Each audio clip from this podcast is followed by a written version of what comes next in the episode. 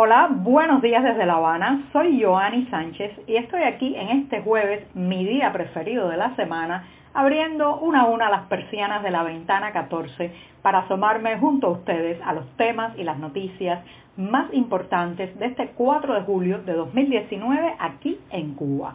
Hoy, hoy comenzaré comentando sobre las mulas esos importadores, viajeros importadores que nutren el mercado informal de la isla y que ahora mismo están en el punto de mira del oficialismo debido a las nuevas medidas económicas anunciadas esta semana.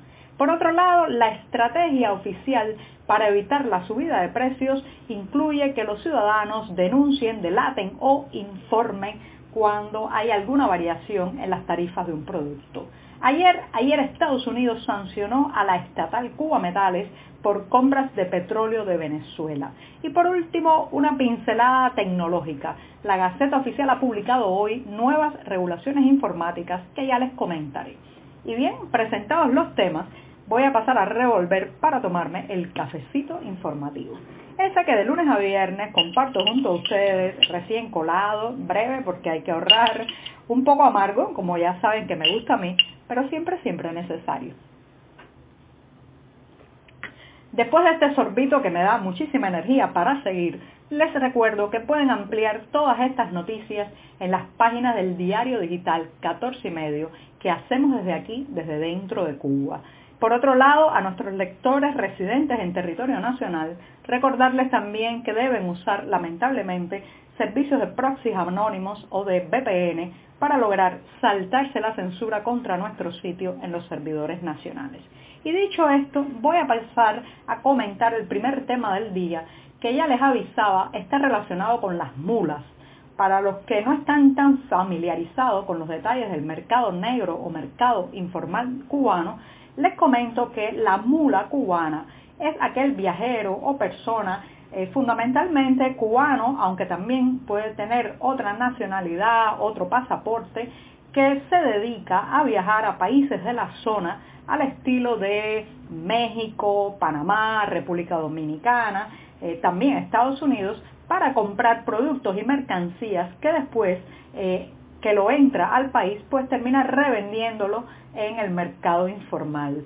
vivimos en un país donde por más de 50 años, más de medio siglo, el mercado negro ha sido una parte inseparable de nuestras vidas, como ya les he comentado otras veces en Ventana 14. Entonces, en los últimos años, especialmente a partir de que en enero de 2013 entró en vigor una reforma migratoria que flexibilizó la posibilidad de entrar y salir de la isla para muchos nacionales, pues este fenómeno de las mulas se ha potenciado. También se ha potenciado eh, con la eh, el proceso conocido como la ley de nietos que dio eh, a más de 100.000 cubanos la posibilidad de acceder a un pasaporte español que con ese pueden entrar sin necesidad de visado a muchos países de la zona.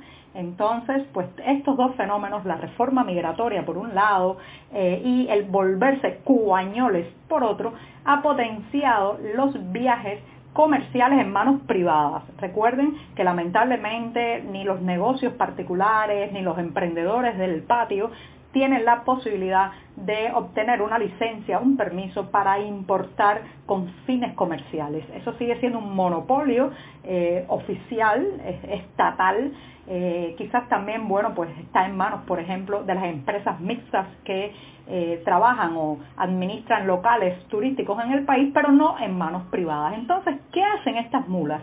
Se dedican a comprar productos como calzado, ropa y también vitaminas, eh, pañales desechables para bebé o para adultos mayores y eh, electrodomésticos que después revenden en el mercado negro o informal. Estos productos normalmente tienen precios muy competitivos, un poco más bajos, que en las tiendas estatales.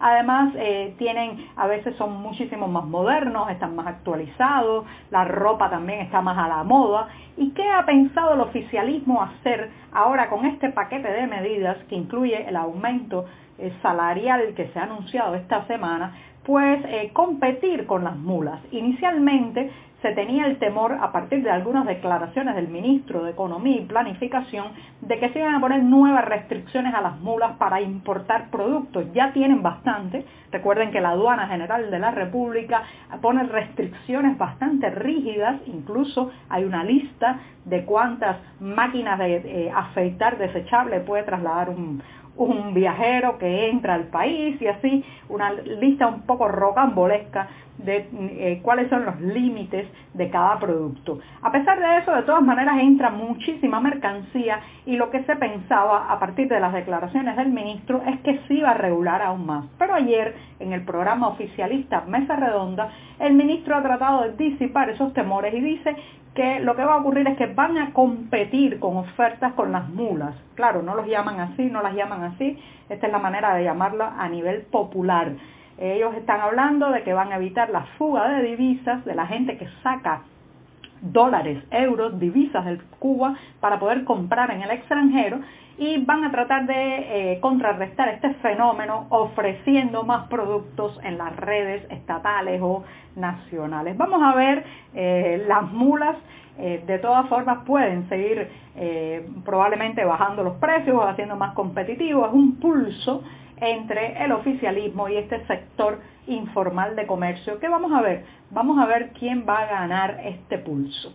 Y bien, con esto me voy al segundo tema que está muy relacionado. Estamos viviendo unas semanas de anuncios oficiales, de que viene un paquete de medidas económicas, todavía no se han dado muchos detalles, se ha hablado de criptomonedas, se ha hablado incluso de ampliar las ofertas eh, estatales para que la gente pueda gastar ese, ese dinero plus que van a recibir ahora eh, los trabajadores del sector estatal, pero lo cierto es que también se está llamando a los viejos eh, métodos de la denuncia, la delación y la información en manos ciudadanas para evitar que los precios suban. Así lo ha dicho, eh, así lo han dicho ayer en la mesa redonda varios funcionarios, incluso se habló de crear una aplicación para móviles de manera que la gente pueda por allí eh, denunciar inmediatamente cuando un comerciante sube los precios. Si ese método va a funcionar, si va a ser la delación la que evite que las tarifas se disparen y que haya una inflación,